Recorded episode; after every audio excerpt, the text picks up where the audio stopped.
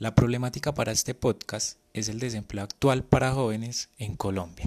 Ante la crisis sanitaria que vive el mundo actualmente, la población joven se ha visto afectada en lo que respecta a su vida laboral, afectando así su economía. Según informes del DANE, la tasa de desempleo de la población joven se ubicó en un 25.9%. Las principales causas del desempleo son que los empleados jóvenes son los últimos en acceder al empleo y los primeros en salir debido a que tienen poca formación en la empresa.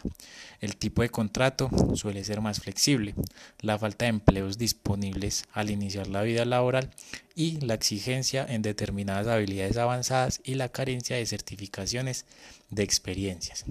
Las soluciones para esto son fomentar el emprendimiento en los jóvenes, y desarrollar, capacitar y formar a jóvenes con el fin de adquirir experiencia laboral.